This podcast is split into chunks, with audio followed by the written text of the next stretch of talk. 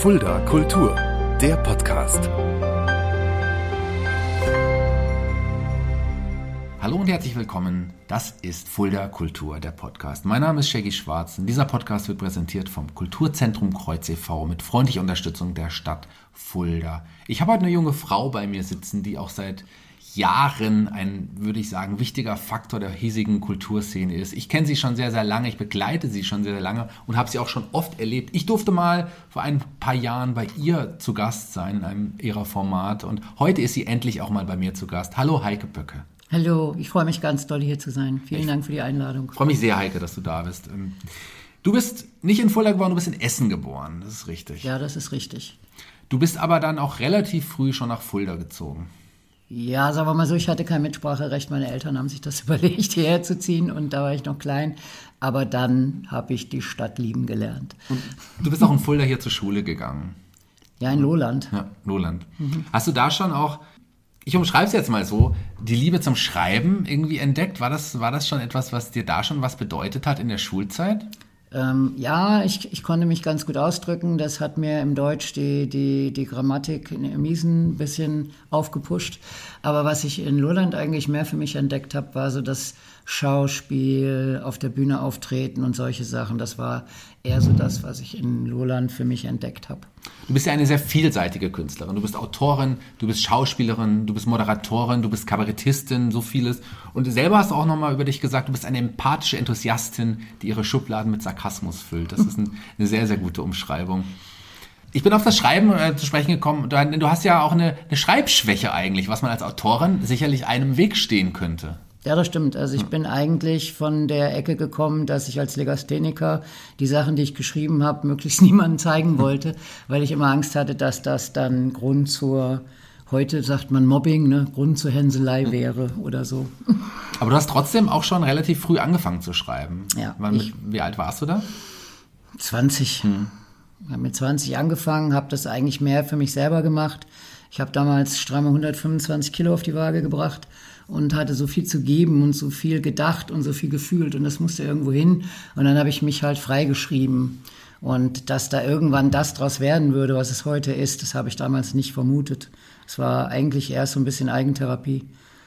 Du hast eigentlich in der Gastronomie deine Ausbildung gemacht.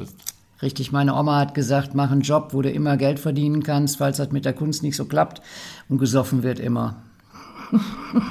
aber du hast währenddessen dann auch quasi geschrieben, wenn du mit 20 dann schon geschrieben hast. Ja.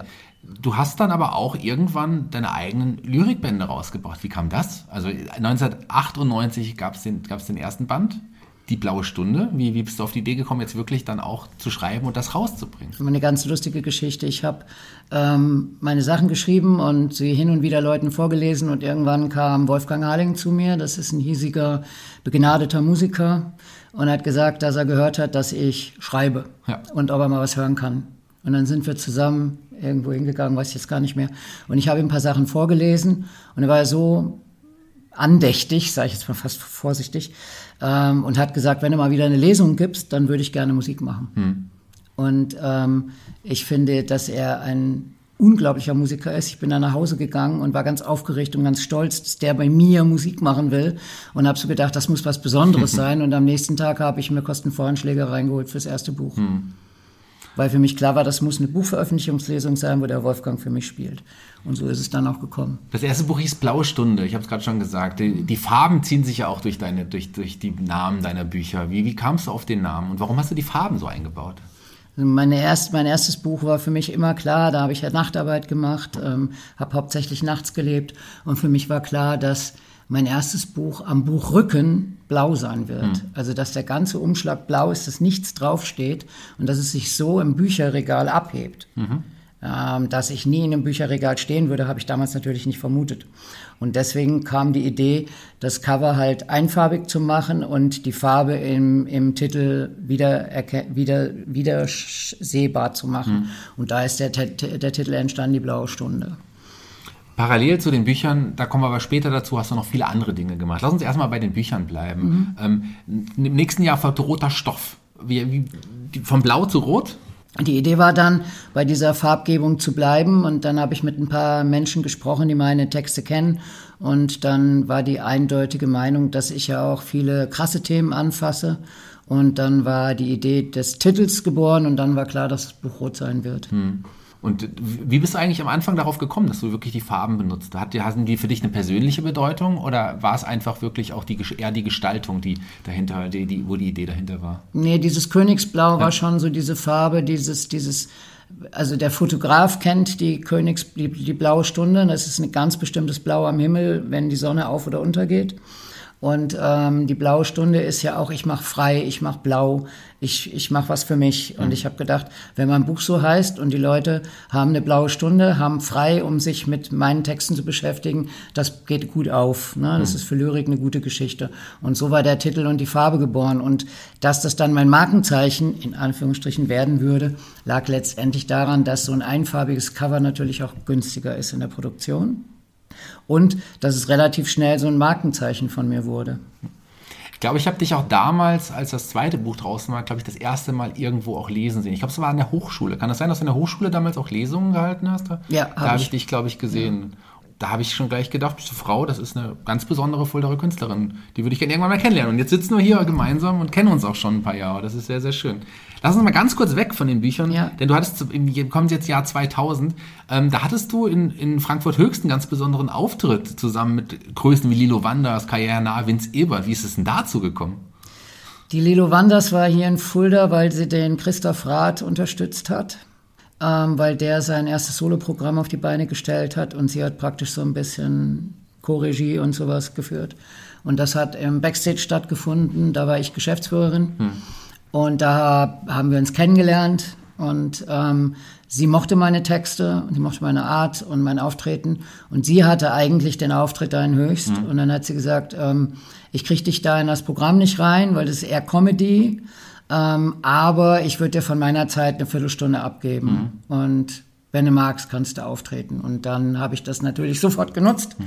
und habe mich tierisch darüber gefreut. Und das waren auch ganz besondere Abende, es waren ja mehrere Auftritte. Ja, das glaube ich, das klingt auch ganz besonders, dann auch vor, vor, so vielen Leuten dann aufzutreten, war sicherlich auch was ganz Besonderes. Was und Schönes. auch mit Lilo Wanders ja. diesen Auftritt ja. zu haben. Also das war schon besonders, einem Menschen dabei zuzuschauen, wie er sich im Backstage-Bereich peu verwandelt und ähm, wie, wie er wirklich, also sie, der, der ist ja begnadet, ein begnadeter Schauspieler, ja. der leider auf diese Lilo Wanders reduziert wurde. Aber ich habe ja auch die anderen Facetten erleben dürfen und mhm. das ist schon ein, ein ganz toller Mensch, ein ganz äh, toller Künstler.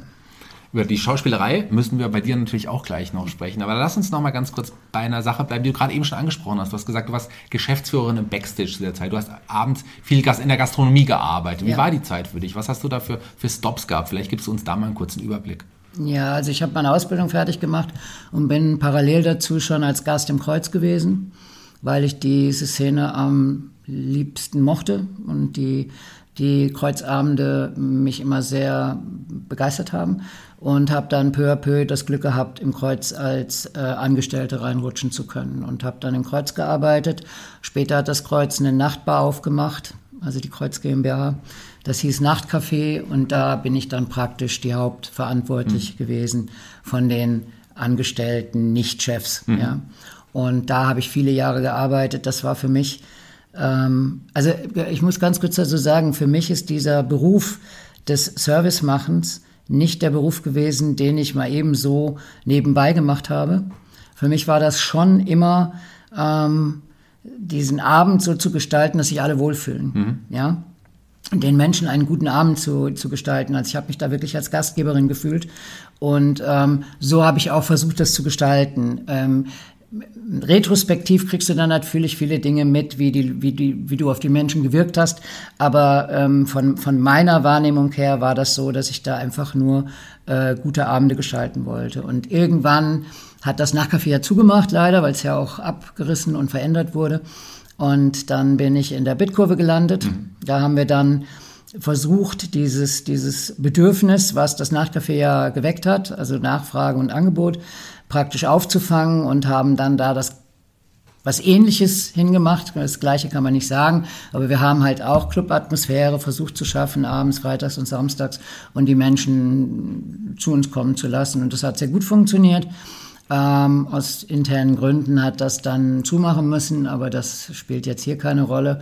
Und dann habe ich eine Zeit lang im Krokodil gearbeitet und dann kam irgendwann Jürgen Süßemilch und Andreas Niklasch auf mich zu und haben mir erzählt, dass sie von Musikern für Musiker einen ähm, kleinen Laden aufmachen wollen, eine kleine Kneipe, einen kleinen Club aufmachen wollen mit Live-Atmosphäre mhm. und und ob ich da Geschäftsführerin werden mhm. möchte. Und dann habe ich mir das angeguckt und dann haben wir ein bisschen über die Konditionen gesprochen und wie das werden soll und was geplant ist. Und dann war relativ schnell klar, das machen wir zusammen. Mhm. Dann habe ich eine ganze Zeit lang da gearbeitet und dann ging das auch irgendwann nicht mehr und dann bin ich ganz fremd beruflich, aber einfach mal zum reinen Geld verdienen, dachte ich, bin ich wieder in die wirkliche Gastronomie gegangen und habe 15 Jahre in der Pizzeria gearbeitet.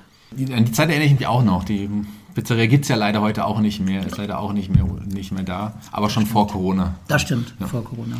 Dann kommen wir zurück zu den Lyrikbänden. Ja. 2003, Das kleine Schwarze. Hier. Es hat dann ein bisschen länger gedauert. Es gab dann so eine Pause nicht des Schaffens, sondern eher des Finanzierens. Und 2003 konnte ich dann das dritte Buch endlich machen. Das war toll. Das kleine Schwarze, ja, das hat halt viele erotische mhm. Schwerpunkte. Und deswegen lag der Name nah. Deswegen lag der Name da. Wir werden auch gleich noch mal ein bisschen was aus deinen Büchern hören. Da freue ich mich sehr, da hast du uns ein bisschen was mitgebracht. Aber wir sind jetzt im Jahr 2004 und da kam noch was Besonderes hinzu. Eine, eine, eine Sache, über die man auch heute noch spricht, obwohl man es schon lange nicht mehr gesehen hat. Ich habe da neulich mit dem Wolf Miem noch mal drüber geredet gehabt. Ich spreche von der Frau des Dracula, mhm. von Friedhelm äh, Kendler. Was ist denn das genau und was hast du da genau gemacht? Das ist ein Theatermonolog von Friedhelm Kendler, mh, mm, Frau des Dracula deswegen, weil die Protagonistin, die ich da spiele, als Kind von ihrem Vater missbraucht wurde und sich in den Roman von Dracula geflüchtet hat und für sich so eine Scheinwelt aufbaut. Alles, was mit Liebe und Sexualität zu tun hat, knüpft sie an den Wunsch, Draculas Frau zu sein, weil der ähm, diesen Kuhhandel eingibt, er saugt sie aus, sie gibt was dafür und das ist schmerzfrei. Und parallel dazu entwickelt sie sich, also so nehme ich es wahr, das ist meine Definition, entwickelt sie sich ein bisschen vom Opfer zum Täter und beginnt kleine Knaben zu missbrauchen. Dass sowas von sowas kommt, Opfer wird Täter. Und ähm, weil sie vor denen keine Angst hat, weil die ihr nichts tun können. Und verliebt sich in einen 14-Jährigen, wird schwanger von dem, der stirbt. Die Presse ähm, kommuniziert oft, dass die Frau des Dracula ihn tötet. Das stimmt aber nicht. Der verunglückt einfach. Sie kriegt das Kind abgenommen und landet in der Psychiatrie. Und das Stück setzt ein, wo sie aus der Psychiatrie ausbricht, weil sie glaubt, weil diese einstige Fluchtwelt des Draculas, des, der, der Untoten, ihr, ihr, ihr, mittlerweile zum Verhängnis werden, weil sie sie mehr und mehr in Besitz nehmen. Mhm. Und sie glaubt, wenn sie ausbricht und mit diesem jugendlichen Liebhaber, der ihr immer wieder erscheint, mal zwei, drei Worte Klartext redet, dann kann sie das loslassen, dann kann sie gesunden. Und da setzt das Stück ein. Wie oft hast du das damals gespielt? Ich habe das oft gespielt. Ich habe das ja auch ein bisschen aus Fulda raus gespielt. Ich habe in Berlin gespielt. Ich habe in Hamburg gespielt, in Hannover gespielt. Ähm, also ich habe das schon ein paar Mal aufge aufgeführt in den letzten Jahren. Ich hatte ja 2014 damit dann zehnjähriges hm. Bühnenjubiläum. Das habe ich dann hier in Fulda auch ein bisschen zelebriert. Ähm, aber ich finde, es müsste noch viel öfter aufgeführt werden. Ja, es ist jetzt schon etliche Jahre her, dass wir es das letzte Mal gesehen haben. Aber du spielst mit dem Gedanken, es wieder mal aufzuführen? Ja, diese, diese Sättigung in Fulda war dann halt einfach irgendwann gegeben. Mhm. Und ja, ich würde das gerne mal wieder machen, weil mittlerweile hat man wieder neue Menschen kennengelernt und die kennen es nicht. Und dann redet man darüber und dann denkt man so, ach, ich könnte es ja eigentlich mal wieder spielen. Mhm. Ja, also ich würde mich da nicht äh, vor nicht wehren, wenn das mal wieder aufgeführt würde. Das Problem ist dann halt immer die Besuchszahlen und das muss ja auch irgendwie sich die Waage halten. Klar, das muss ich auf jeden Fall. Für den Veranstalter und auch für mich und und auch fürs Publikum ist es nicht so schön, wenn du eine Veranstaltung, obwohl das stimmt nicht ganz, Veranstaltungen mit wenig Leuten sind manchmal viel aufregender ja. und viel schwieriger, weil du die wenigen Leute dann in deinem Band ziehen musst und das kann dich viel mehr schulen, als wenn du vor 2000 Leuten auftrittst. Ja, ganz klar. Also ich würde es auf jeden Fall gern mal wieder sehen. Vielleicht haben wir ja doch das Glück in den nächsten Jahren. Du hast ja noch während Corona noch ein bisschen Zeit drüber nachzudenken, das stimmt. ob vielleicht nochmal gesehen werden. Lass uns zurück zu den Bänden kommen. Ähm, 2005 kamen die gelben Seiten. Mhm. Auch ein Name, den es ja auch schon gab. Wie bist du darauf gekommen, den auch zu nutzen für, dein, für deine Lyrikbände? Hm, ja, weil ich so dachte, von der Farbpalette her könnte jetzt mal was Fröhliches kommen. Ähm, witzig ist, dass die, die gelben Seiten, also wenn ich eine Lesung gebe und meine Bücher da so aufgebahrt sind, dann ist das ja ein sehr buntes Erscheinungsbild und dass das gelbe Buch tatsächlich am wenigsten gekauft wird. Mhm. Und ich habe am Anfang gedacht, gedacht, als es das Grüne noch nicht gab, es liegt am Preis, mhm. weil denen das einfach zu teuer ist. Und ähm, das Grüne kostet aber noch mal mehr und das wird gekauft. Und ich glaube tatsächlich ist es das Gelb hm. Weil die Leute mit Gelb Eifersucht in Verbindung bringen und ich bringe mit Gelb Sonne in Verbindung. Hm. Ich bringe mit Gelb was, was Fröhliches in Verbindung und die Menschen aber nicht zwangsläufig und vielleicht äh, greifen sie deswegen nicht so zu der Farbe. Aber für mich war die Farbe wichtig, weil weil ich mich mal bei meinem Umfeld bedanken wollte, die mich immer mitgetragen haben, wenn ich so ein neues Buch rausgebracht habe, die mir Dinge geschenkt haben, unentgeltlich mich da irgendwie durchgeschleppt haben und da wollte ich halt einfach mal so ein paar Widmungen loswerden und deswegen war das für mich ein helles Buch. Hm. Wir mussten aber, da springen wir jetzt auch ein bisschen, du hast es gerade eben schon angesprochen, wir springen einfach mal nochmal vier Jahre in die Zukunft, denn da kam dein bisher letzter Lyrikband raus. Ja. Alles im grünen Bereich wir haben jetzt dann 21 haben wir jetzt gerade, das heißt, wir haben seit langem keinen neuen Lyrikband von dir mehr gelesen können. Ja, es liegt an der Selbstfinanzierung. Also ja. ich mache das nicht über, über Book on the Mar oder sowas, mhm. sondern ich finde so ein Gedichtband, das ist sowas, das musst du vorrätig haben. Mhm. Da musst du sagen können, ich gehe jetzt auf eine Lesung und ich habe das Gefühl, heute brauche ich 100 und äh, bei der nächsten Lesung brauchst du 10. Mhm. Und die, die will ich dann halt mitnehmen. Das mir ist das auf eine andere Art irgendwie nicht möglich. Also muss es vorfinanziert werden. Und ich habe in Verbindung mit dieser Buchveröffentlichung immer eine große Buchveröffentlichungslesung gemacht. Da war mir auch wichtig die Zusammenführung der Kultur. Also nicht nur eine Lesung, nur in Anführungsstrichen eine Lesung zu machen, sondern da auch immer eine Band dabei zu haben, die Musik macht, dass die Leute nach der Lesung auch noch abtanzen können, dass sie Spaß haben können. Und das alles musst du finanzieren können. Du musst die Band bezahlen können, du musst den Raum bezahlen können, du musst den Druck bezahlen können, du musst die Plakate Plakate für die Veranstaltung und die Flyer für die Veranstaltung bezahlen können und die Leute, die dann noch irgendwas tun wollen, auch hm. bezahlt mhm. werden. Und das sind dann mal eben schnell 5000 Euro und die hatte ich in den letzten Jahren nicht so zur mhm. Verfügung. Das heißt, es liegt eigentlich am Geld. Du würdest natürlich das gerne machen, wenn du es zusammen finanzieren könntest. Ja, das nächste Buch steht auch schon ganz lange. Die Idee steht schon ganz lange. Ähm, und es gibt genug Texte, die mhm. da rein könnten. Also das ist nicht das Problem. Vielleicht sollte man da ja mal eine, eine Start Next-Kampagne irgendwie arrangieren, sowas in hm. der Art, so da rüber. Ließe sich das vielleicht auch finanzieren? Aber wir wollen wir doch erstmal reinhören, ob wir das überhaupt finanzieren wollen, liebe Heike. Du hast uns was mitgebracht. Die Bücher kann man übrigens auch immer noch ähm, erwerben, ne? Ja, natürlich. Die ja. kann man bei mir über Facebook oder über Instagram kann man mich kontaktieren und anschreiben ähm, und äh, käuflich erwerben. Und auch die Marion hat in den Escape Rooms, die sind natürlich momentan auch nicht auf, aber auch da gibt es ein paar Exemplare, die man käuflich erwerben kann. Ähm, Sehr gut. Die Marion und die Escape Rooms werden wir auf jeden Fall auch gleich nochmal erwähnen, aber erst hören wir doch mal rein. Ein recht aktuelles Gedicht, was dann auch mit Sicherheit in das neue Buch reinkommen wird. Ähm, ein bisschen aus der jetzigen Zeit geboren, auch aus der Tatsache, dass ich selber ja ähm, verunfallt bin und in den letzten äh, Monaten des Öfteren im Krankenhaus meine Zeit gefristet habe. Balkonapplaus verhallt und alles kehrt in alte Selbstverständlichkeit zurück. Schade. Denn jetzt wäre die Zeit, eure Pflege, euren Einsatz, eure Leistung anerkennend wertzuschätzen und nicht ähnlich wie Toilettenpapier auf Halde zu erklatschen.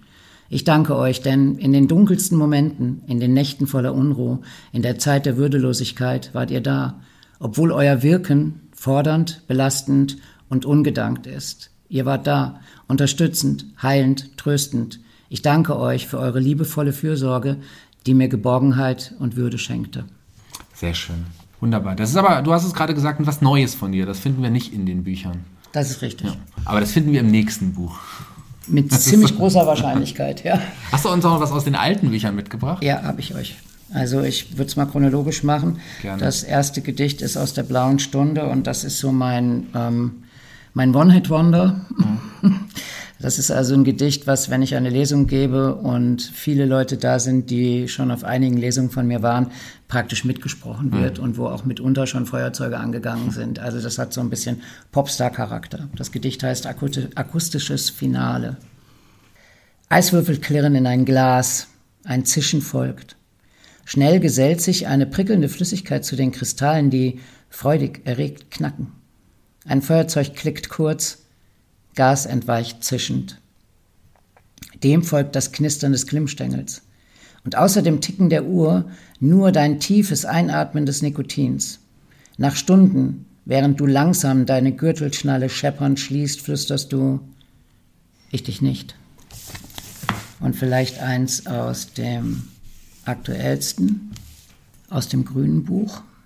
Richtig, ehrlich, falsch. Ehrlichkeit als Wert an sich will niemand leben. Ein jeder scheint gern belogen zu werden. Im Kleinen wie im Großen gilt, eine Notlüge hier, ein Verschweigen da. Kavaliersdelikte, nichts Ernstes, nichts Schlimmes, nur Diplomatie, ganz ehrlich. Hm. Eins noch. Eins ja, wollen wir noch. Das würde ich auch so sagen und dann können wir ein bisschen weiter reden. Ähm, dieses Gedicht habe ich im roten Stoff drin und habe damals anscheinend gedacht, ich wäre dort.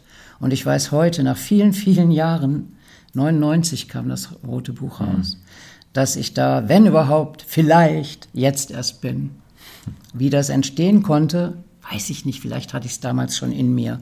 Waffenstillstand. Postkartenpanorama, sternenklare Nacht. Es riecht ein bisschen so, als würden sich Sommer und Winter streiten, wer dran ist. Ruhe, angenehm, wohltuend. Allein mit mir, romantisch mit mir. Mittlerweile kann ich mich ganz gut leiden. Welch langer Weg. Hm. Ja, vielen, vielen Dank, liebe Heike. Wer mehr davon hören möchte oder selbst lesen möchte, wendet sich bitte an dich, denn bei dir kann man die Bücher auf jeden Fall noch erwerben. Du hast gerade, als du über deine Buchpremieren gesprochen hast, ein Stichwort äh, gebracht, was ich jetzt nutzen will. Du hast gesagt, du willst die Kultur, die Kunst zusammenbringen. Und das ist dir auch 2005, 2006 mit einem neuen Format äh, wieder in die Gedanken gekommen. Und zwar hast du da deine Talkrunde Bock auf Böcke das erste Mal hier präsentiert in Fulda. Die genau. lief ja bis Corona auch durchgehend, immer mal woanders. Es ist ja auch der Ort des gewechselt, es gab auch zwischendrin mal Pausen. Aber im Grunde gibt es die seit 2006, gibt es die, wie ich hier sehe, auch schon. Erzähl mal ganz kurz, was du da, was das für ein Format war und wo du das überall gemacht hast. Und vielleicht kannst du uns ja noch ein paar Anekdoten davon noch erzählen, wenn dir da was einfällt.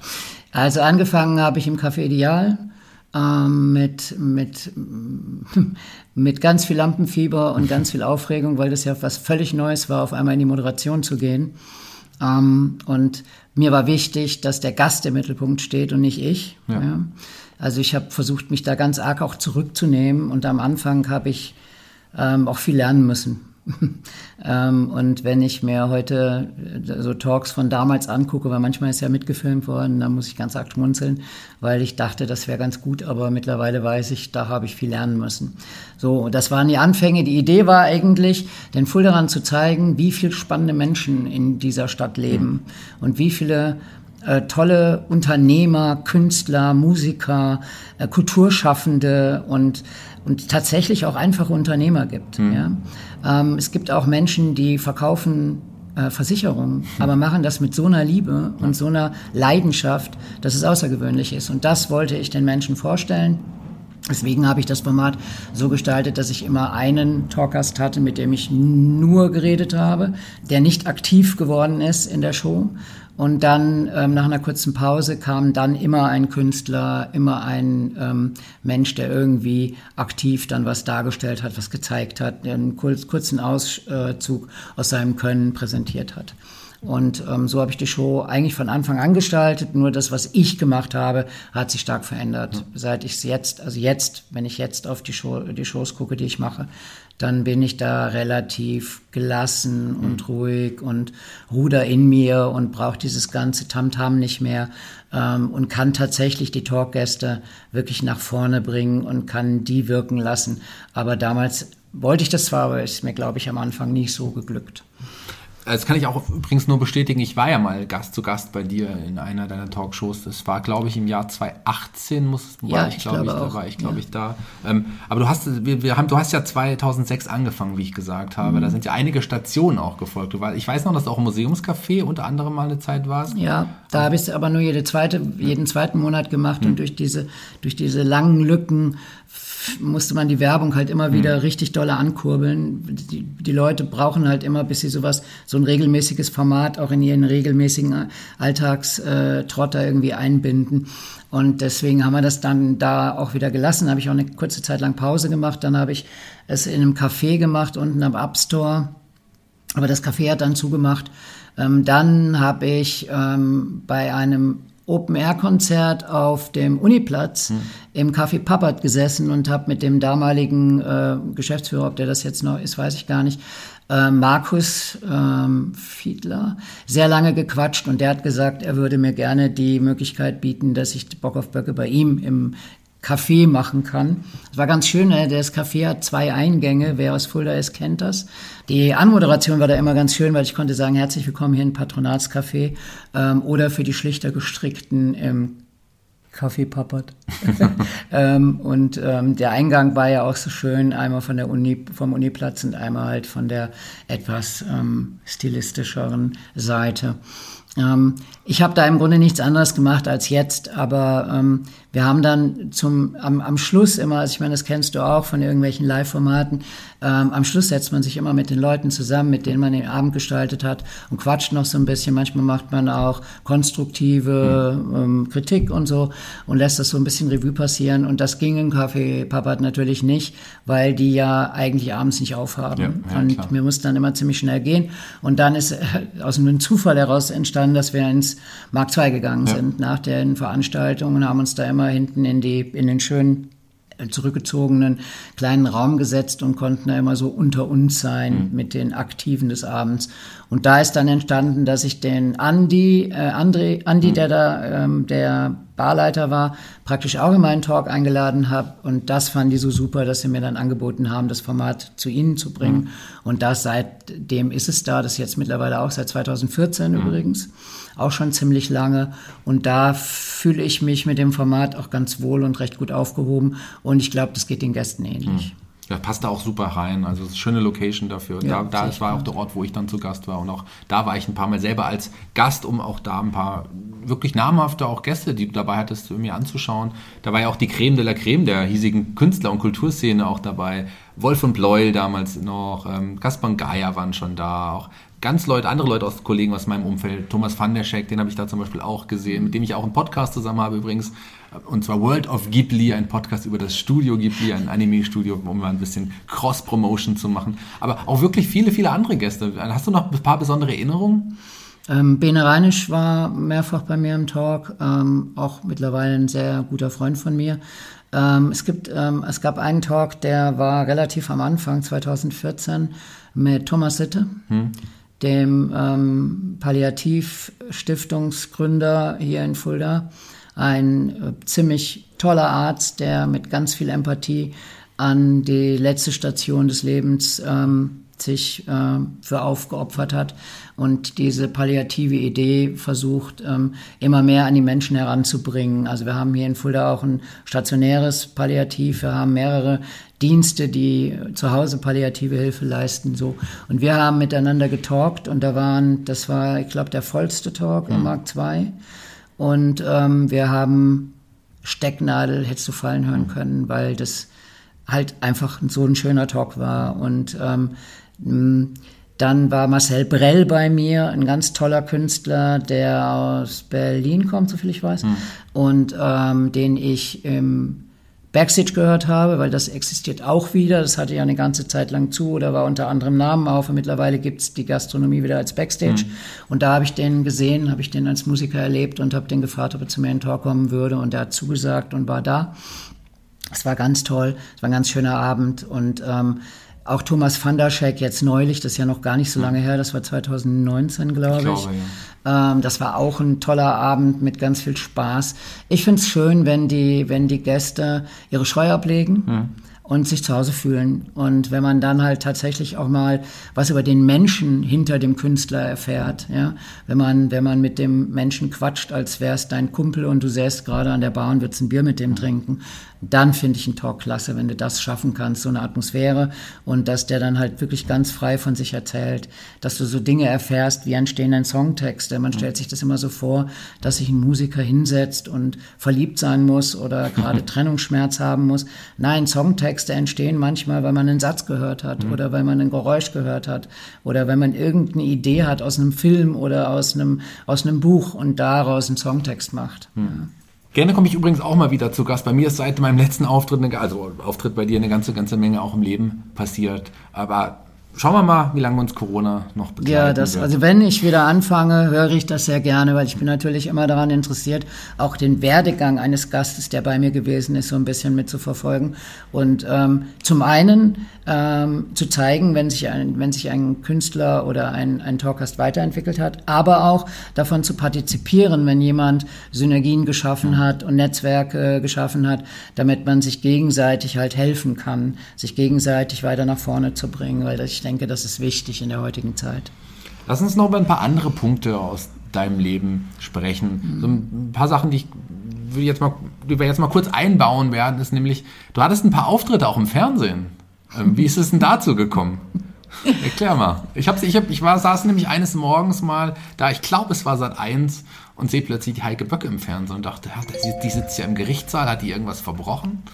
Erzähl mal, wie es dazu kam. Ganz lustige Geschichte. Ich habe irgendwann gelesen, ich war irgendwie im Netz und habe gelesen, dass man sich für Konstantin Entertainment und für Filmpool einfach ähm, casten lassen kann.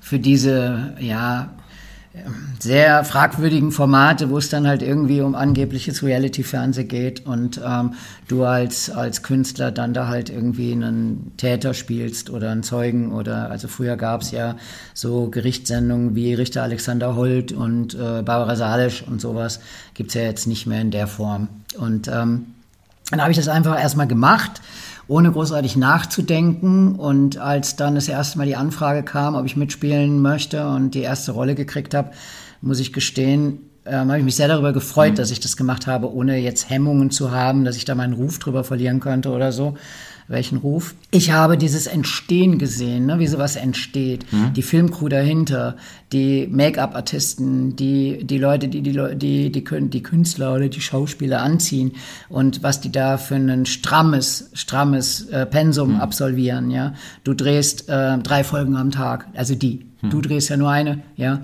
Und das ist genau aufeinander abgepasst. Und wenn in dem ersten Slot irgendjemand seinen Text vergeigt oder ständig hängen bleibt oder irgendwie Lampenfieber hat oder nicht zurechtkommt, dann schiebt sich das alles nach hinten. Das heißt, der zweite Slot, der, die zweite Folge fängt viel später an. Das heißt, die Crew ist morgens um halb sechs da und geht manchmal nachts um drei nach Hause. Mhm. Ja.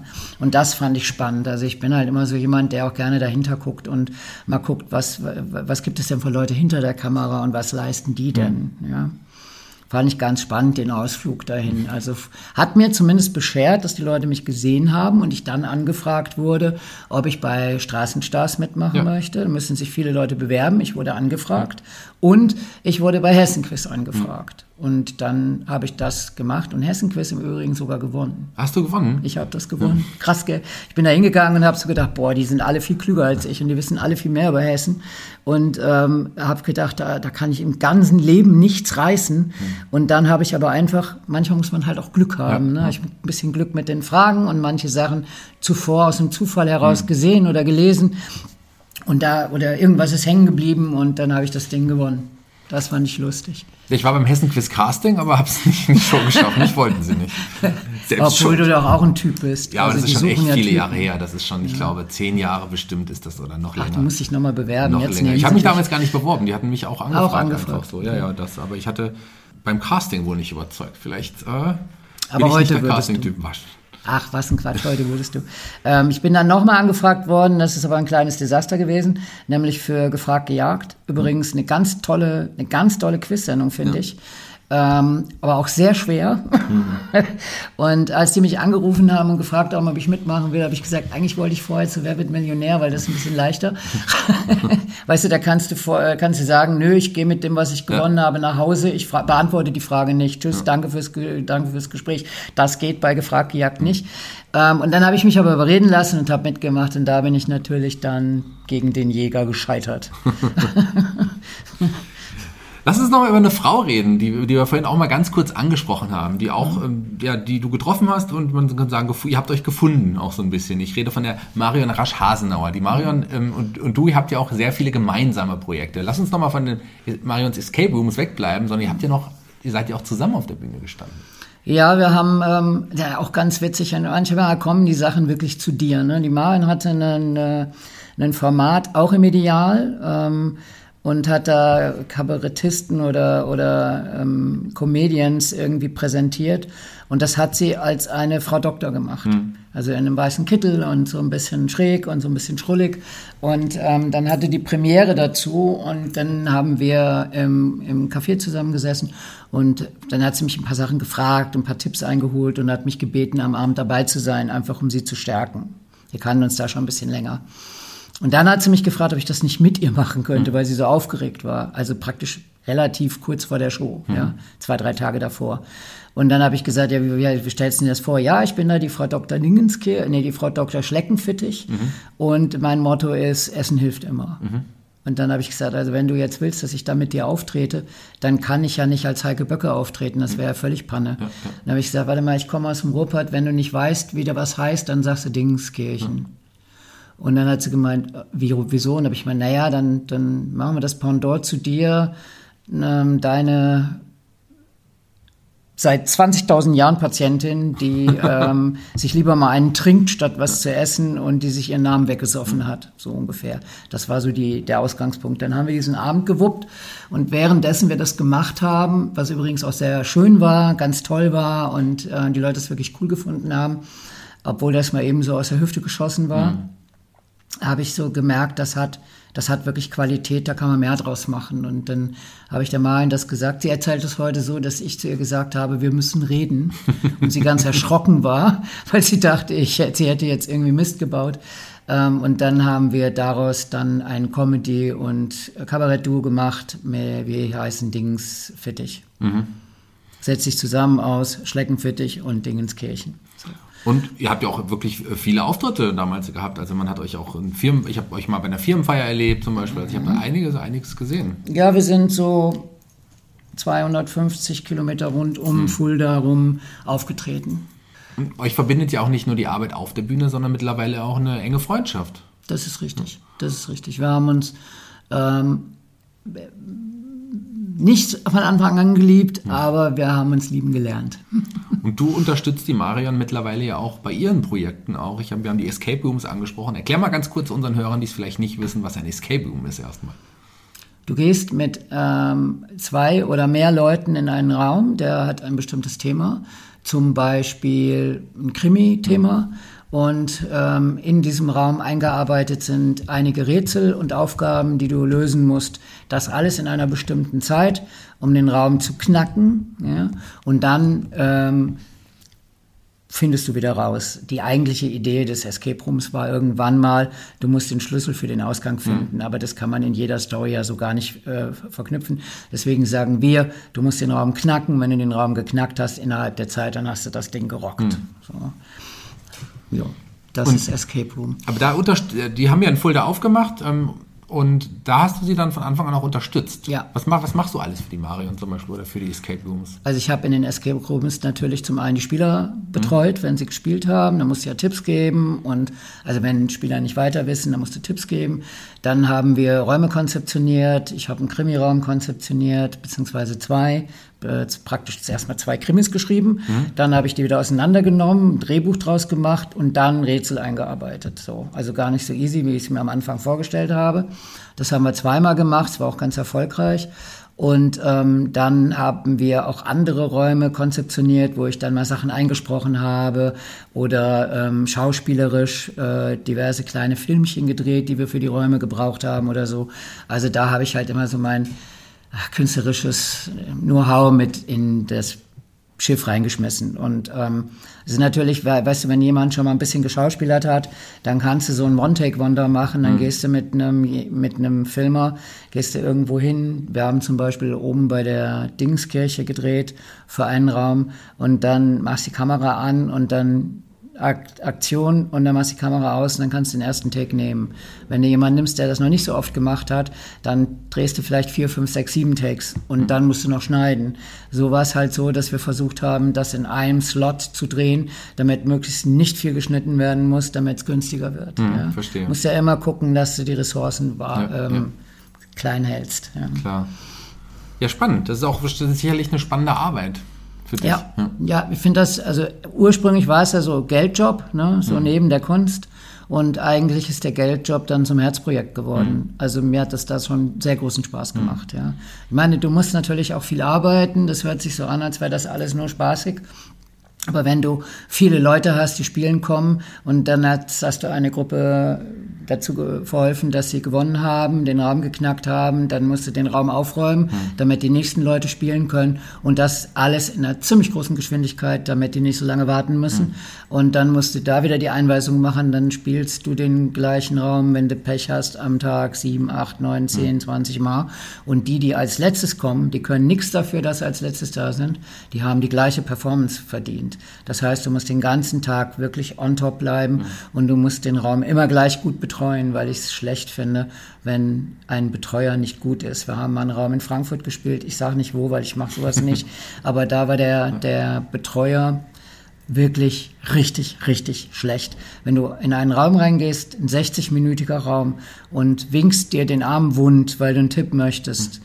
und kriegst den erst nach 35 Minuten, dann kannst du den Raum nicht mehr gewinnen. Hm. Ne? So, und dieses Abschätzen, wann gebe ich einen Tipp, wann lasse ich es, ne? das, das spielt sich ein. Da sind auch Leute manchmal rausgekommen und haben gesagt, du hast uns zu viel geholfen. Hm. Ja? Habe ich gesagt, okay, dann muss ich das nochmal überdenken hm. und so. Also da, da musst du dich wirklich richtig reinfuchsen. Also ja. das ist nichts, was du mal eben so mit einem Handwisch machst. Ja, das glaube ich gerne. Das glaube ich gerne. Aber du hast es schon gesagt, das äh, ist ein Herzensprojekt auch von dir geworden. Ja. Auch das geht momentan aufgrund von Corona natürlich nicht. Stimmt. Aber nicht nur Corona ist ein Grund, der, der dich ein bisschen gebremst hat. Neben uns hier an der Wand lehnt eine Krücke. Erzähl mal, was dir da noch passiert ist.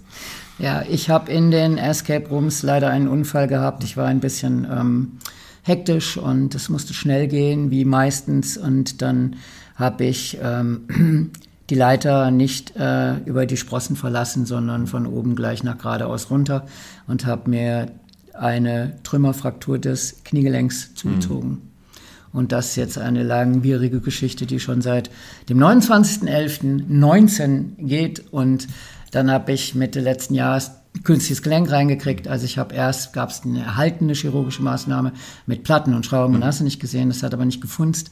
Und jetzt ein künstliches Gelenk drin. Das war die beste Idee, die ich, also ich hatte sehr große ähm, Bedenken, das zu machen. Also nochmal eine OP nach so kurzer Zeit. Aber es war auf jeden Fall das Beste, was ich machen konnte. Ja, klar, kann ich verstehen. Jetzt begleitet dich jetzt noch ein bisschen, aber das ja. wird auch wieder. Wird von Tag zu Tag besser.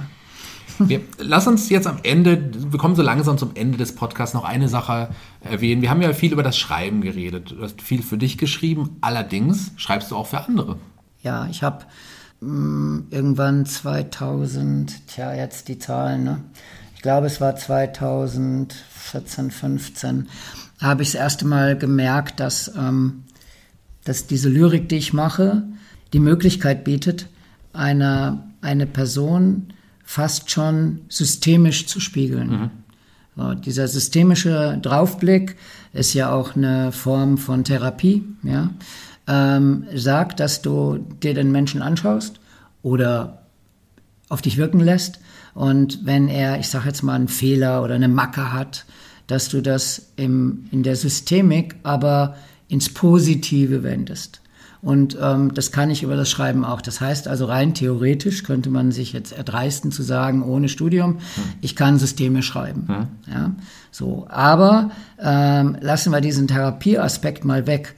Wenn du jemandem was schreiben kannst und den damit im Inneren berühren kannst, so dass der dass der das niemals mehr vergessen wird, diesen Moment. Mhm. Das ist ein Geschenk. Und ähm, das habe ich für mich jetzt so in, in, das ist so praktisch das, was ich in letzter Zeit ganz viel gemacht habe, Auftragsarbeiten. Aber das hört sich so nüchtern an, ist alles andere als nüchtern, weil mhm. du da ja ähm, Menschen was schreibst, wenn sie krank waren, Menschen was schreibst, wenn sie Jubiläen haben, Menschen was schreibst, wenn sie Geburtstage feiern oder Silberhochzeit oder sonstige Geschichten. Aber es gibt halt auch das Thema Sterben. Ja. Und ich habe auch viele Trauerreden geschrieben und auch dann selber gehalten. Mhm. Ja. Und ähm, solche Geschichten, ich finde das wichtig. Für mich ist das, was ich, was, was ich in die Wiege gelegt bekommen habe, für mich sind das Geschenke. Mhm. Ähm, wenn du mit Sprache, Schreiben, ähm, mit, mit, mit, mit einem Schauspiel, was aber dann irgendwann gar kein Schauspiel mehr ist, sondern eher so einen, so einen ähm, Darstellen von, von den Dingen, die du eben noch gerade auf der Straße gesehen hast. Du bringst ja eigentlich einen Mensch auf die Bühne. Du zeigst eine andere, eine andere Lebensform, eine andere Persönlichkeit, ja. Mhm. Und für mich ist das alles immer in dem Kontext zu sehen, dass ich Menschen beim Leben zuschaue und, und davon berichte. Mehr mhm. mache ich eigentlich gar nicht. Ich bin jetzt nicht der große Kreateur. Ähm, es gibt Menschen, die schreiben Romane, die erfinden äh, Kunstfiguren bis ins Haarkleine. Die müssen im ersten Kapitel müssen die mit Storyboard arbeiten, damit sie im 15. Kapitel wissen, dass die Figur A ein Ford Cabrio fährt. Mhm. Ja, ist ja jetzt mal Schleichwerbung, ne? So ähm, und nicht dann auf einmal mit einem grünen Golf daherkommt. So mit Storyboard arbeiten weiß ich, das geht und ich kann das auch, aber ich mache es nicht gerne. Ich mhm. arbeite gerne aus dem, aus dem Gefühl heraus, aus der Emotion heraus, ähm, aus, dem, aus, dem, aus, dem, aus der Kombination Bauch, Herz, Kopf. Und, und die leiten mich und bringen praktisch manchmal, gucke ich dabei zu, wie die Worte aufs Papier kommen. Ich denke die gar nicht. Verstehe, verstehe.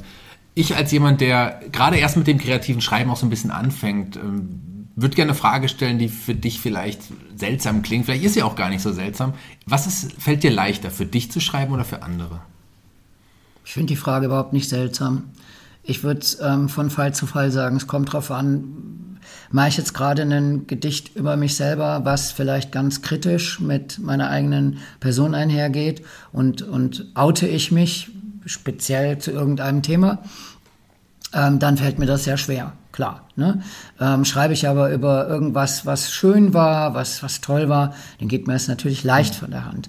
Wenn ich für jemanden anders schreibe und das ist ein schöner Grund, dann fällt mir das aber auch leichter, als wenn es ein trauriger Grund ist, weswegen du schreibst. Deswegen finde ich die Frage sehr, sehr, sehr gut, weil ich glaube, bei mir ist es eine Wechselwirkung. Mhm. Es kommt eher auf den Anlass an oder auf den Kern. Dieses Gedicht zum Beispiel, was ich für die Pflege geschrieben habe, das habe ich nicht in einem durchgeschrieben. Da habe ich ganz lange dran gearbeitet, damit das rund ist, damit das schöne Übergänge hat, damit der Fluss ähm, stimmt. Ich arbeite ja nicht mit Reim. Mhm. Ich arbeite ja mit einer, mit einer mit einem Rhythmus, mit einem Fluss, mit einer Synthetik oder sowas, ja, mit, mit irgend sowas, was ich in meinem inneren Ohr höre. Und wenn das nicht stimmt, dann geht es so nicht, dann muss ich das ändern. Mhm.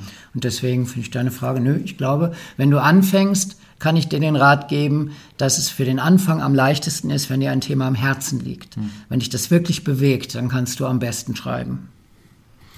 Dann nochmal eine Frage, die ich dir vorhin schon mal gestellt habe. Wo kann man dich erreichen? Wie kann man dich connecten, wenn man dich, wenn man dich erreichen möchte, wenn jemand möchte, dass man das für sie schreibst oder deine Bücher kaufen möchte? Also es gibt auf Facebook zum einen eine Heike Böcke normale private Seite ähm, und es gibt aber auch bei Facebook eine Bock auf Böcke Seite, wo man sich angucken kann, auch ein bisschen was zu dem Talk mhm. und so und wer alle schon da war. Und bei Instagram bin ich nur als Bock auf Böcke, mhm. aber da erreicht man ja auch mich. Sehr gut. Dann vielen Dank schon mal, liebe Heike. Jeder Gast hier bei Fulda Kultur, dem Podcast, darf sich einen Song aussuchen für unsere Spotify-Playliste. Auch dort unter dem Namen Fulda Kultur Playlist zu finden. Welchen Song hast du dir denn ausgesucht? Ich habe mir von Lace ID Ich will nur wissen ausgesucht. Das ist ähm, ein Song, den ich gar nicht so lange schon kenne. Ähm, und ich bin irgendwann von einem Auftritt mit der Frau des Dracula zurück nach Hause gefahren. Das war freitags abends, da gab es deutsche Musik mhm. im Radio.